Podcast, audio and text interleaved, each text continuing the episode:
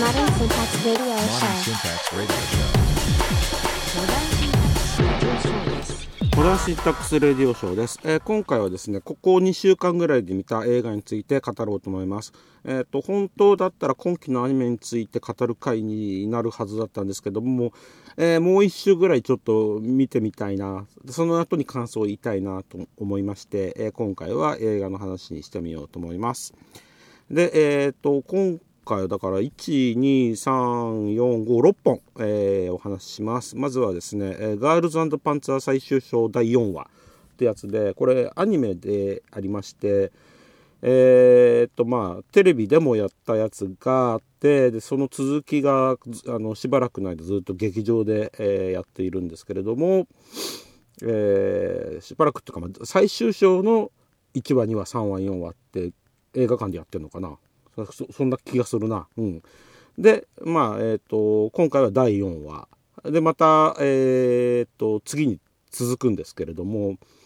えー、とこの映画、えー54分しかないにもかかわらず、え特別上映1600円。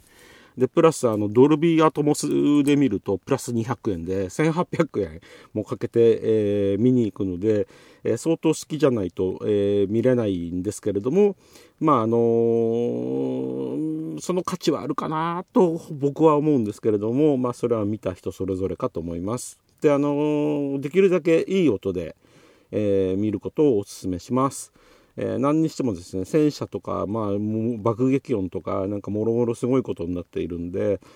えーこれはあの映画館でしか、えー楽しめない話じゃないかなと思いますので、えー1800円払って、えーぜひ見てみてください。で、えーそのうちあの 4DX 版っていうのが、えー出てくるんだと思いますけれどもこうなるとあの戦車がダカダカダカダカって走るとそれに合わせて椅子もガタガタガタガタガタって揺れてで、まあ、戦車もんなんで、えー最初から最後まで椅子がガタガタガタガタガタって揺れっぱなしだという、えー感じになるんですけどもこれも見たいなとは思うんですけれどもまあどうなんでしょうね。はいえーということで、えーガールズパンツァーでした。えー続きましてはですね「イコライザー・ザ・ファイナル」ってやつで、えーこれはあのデンゼル・ワシントンが、えー主演を務めますイコライザーシリーズの、え3作目ですね。でまああのイコライザーの1ってやつがとても面白くて、えー2をとても期待していたんですけども2は割となんていうんで精神面っていうかあの過去のお話というかなんかそういうことをやっておりましてでん？とかと思ったんですけども、え3話目となる今回「ザ・ファイナル」えーかったです。えーまあ、1に近い出来で、えーデンゼル・ワシントン無双強い、えーちょっと強すぎるっていう感じがとっても気持ちよくって、えーっと僕は好きです。はい、えーこんなとこでいいのかな。まあ、えーこのイコライザーシリーズ見てない人はぜひあの1から見ると良いのではないかと思います。えー確か配信でも見れるはずです。はい。えー続いてはですね資料館のシスター呪いの秘密ってやつですね。これはあの資料館シリーズっていうあのほあの怖いホラーシリーズの、えーやつがありまして、えーとまあ、資料館とかあとそこからあのアナベルっていうあのお人形さんに霊が乗り移るってやつかな、えーなどを含めまして、まあ、この辺りを含めまして資料館ユニバースと呼ぶそうなんですけども、えーまあその中の、えー一つですね、はい、一つっていうかまあ最新作です。なので、えー、とお話はつながってはいるんですけれども、まあ、劇中にその昔のなんでそうなったかっていう的なシーンが入ってくるんで見てなくてもまあなんとかなるのではないでしょうか。でこの映画あの前半がですねとってもカッタルックでですねえーっと眠い感じだったんですけれども後半？後半？後半だな。後半になってくると結構盛り上がってきてでももはやあのホラー映画というよりはですねえーっとうんなんていうのね悪霊とのバトルモンのような体裁になってきましてで、まあ、時々あのジュラシック・パークっぽい雰囲気もあったりとかして、えー、なかなかハラハラドキドキするんですけれども、まあ、そんな感じで、えー、と前半かったるくて後半盛り上がって面白かったっていう感じでした。で、まあ、これはあのホラーなんでね人それぞれ好き嫌いがあると思うんですけれどもまあ配信でいいんじゃないかなうんはいそう思います、えー、続きましてはですねオペレーションフォーチュンということで、えー、ジェイソン・ステイサムと、えー、監督がガイ・リッチーということで、えー、とても好物なタイプの映画なんですけれども、まあ、結果から言うと、えー、とても楽しめたと。であのどういう映画かっていうとまああの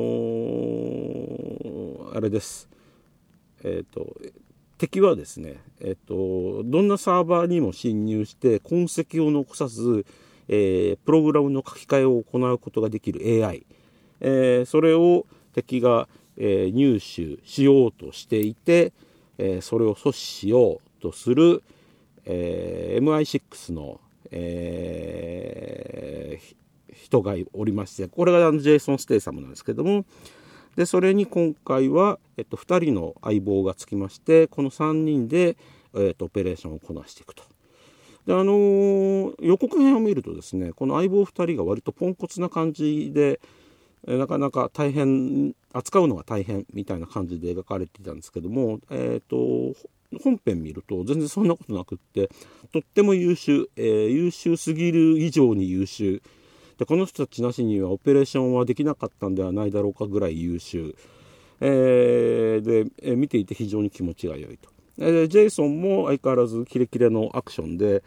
えっ、ー、とまあねリアム・ニーソンが年取ってちょっとうん？とかってアクション無理なんじゃね？みたいな感じになったんですけども、まあ、デンゼル・ワシントンにしてもですね、えー、ジェイソン・ステイサムにしてもまあ結構いい感じでキレキレのアクションをしているんで、えー、安心して楽しく見ることができました。で、あのー、この安心してっていうとこなんですけども、あのー、敵がこの何でもできる AI ということで、えーと、ミッションインポッシブルのデッドレコデッドレコニングと、えー、設定がかぶるんですけれども、ミッションインポッシブルの方は割とそのやっぱりお金すごいかかってるし、シリアスで、えー、ハラハラしながらこう進んでいくんですけども、こっちの方は割とあのカジュアルな感じで、えー、ギャグも混ぜつつ、えー、やっていると。そのギャグの、えー、一翼を担っているのが、え、っとですね、えー、っと、誰だっけな、えー、っと、ヒュー・グラント、えー、ヒュー・グラントが、えー、やっておりまして、ヒュー・グラントやっぱいいっすね。はい、あの、年取ってもかっこいいっすよ。で、この人がいるおかげで、えー、まあ、話が単調にならず、えー、面白く進んでいくと。で、まあ、さすがガイリッチいいなって感じで、えー、見れましたと。はい、えー、次はですね、えー、大、大石灰のカイナ、星の賢者ってやつですね。これアニメで、えー、っと、ポリゴンピクチャーズが、えー、やっているやつで、テレビシリーズでやってたやつの続きです。で、これあの、完璧に続きなんで、テレビシリーズ見てないと全然わかんない。と思います私はあのテレビシリーズ見ていたんであのああそういえばああいうとこで終わったなあの続きかって感じで見れたんですけれども、えー、見てないとんと思うかもしれませんでえっ、ー、とまあ内容というかクオリティ的にはですねまあテレビアニメの続きのお話プラス、まあ、映画ならではの、えー、ちょっとリッチな表現みたいな感じだったんですけどもまあなんでしょうね。別に見なくてもいいかなって気はしますよね。うん。まああのー、見てた人はねあなるほどこうやって終わるんですねって感じで、えー、ようやく終わりましたねってことで嬉しく見ることができるんですけれどもまあえっ、ー、と見てない人はなんだこれってこれちょっとどっかで見たことある話なんじゃねみたいな感じになるかと思いますんでまあえー、っと別に無理して見る必要はないし配信でよければ見てください。はい、えー、続きましてはですね最後、え、切り絵の歌ですね。ね、これがですね、えっと、178本もあるんですけど、えー、全然眠くなることなく最後までとても楽しく見ることができましたで、えーと、岩井俊二が監督なんですけども、えー、岩井俊二ワールド全開って感じで、えー、岩井俊二ファンは、えー、とても満足できるのではないでしょうか。で主人公はですね、えーと、 BiSH のメンバーだったアイナ・ジ・エンドさんで、えーと、これ音楽映画なんですね。えーと、ある新人というか無名の、えー、歌手と、えー、それについてくるマネージャー女子マネージャー、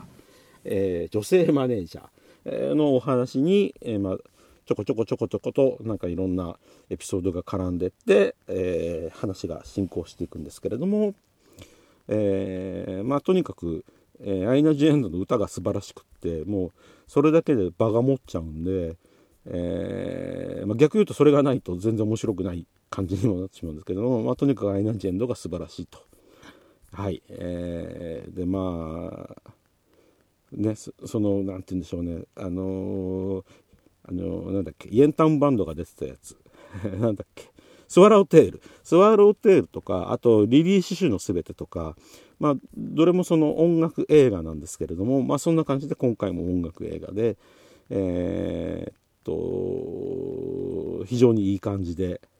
はい私はとても好きなんですが、えー、まあ、岩井俊二ワールドが逆に苦手な人えー、例えばですね2人の少女が制服着て雪の中で